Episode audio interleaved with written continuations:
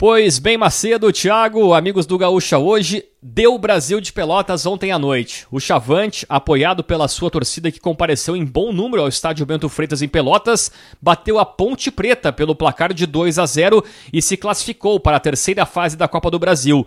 Gols de Márcio Jonathan e Luiz Felipe. O Brasil de Pelotas embolsa 2 milhões e 100 mil reais como premiação e agora aguarda seu próximo adversário. Não se sabe ainda, uma vez que haverá o sorteio dos confrontos e é nesta etapa que ingressam os clubes brasileiros da Copa Libertadores. São eles Inter, Palmeiras, Fluminense, Corinthians, Flamengo, Atlético Paranaense, Atlético Mineiro e Fortaleza.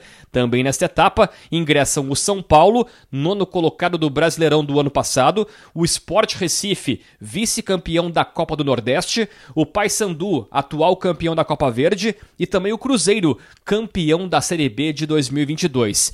E pela Copa do Brasil hoje à noite tem mais um gaúcho, hein? O São Luís viajou a Belém do Pará para enfrentar o Remo às 8 horas. Lembrando que pelo regulamento o empate no tempo normal leva a decisão para os pênaltis. É uma quarta-feira também com Copa Libertadores, o Atlético Mineiro fazendo sua primeira partida nesta fase preliminar da competição. O Galo, fora de casa, enfrenta o Milionários na Colômbia às 9h30.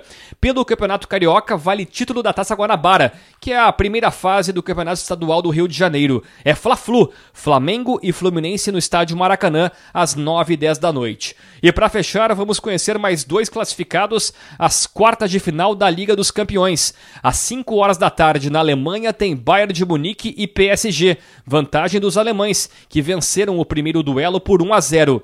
E na Inglaterra, Londres, tem Tottenham e Milan no mesmo horário. Aí os italianos do Milan têm a vantagem porque venceram a primeira partida por 1 a 0. Macedo.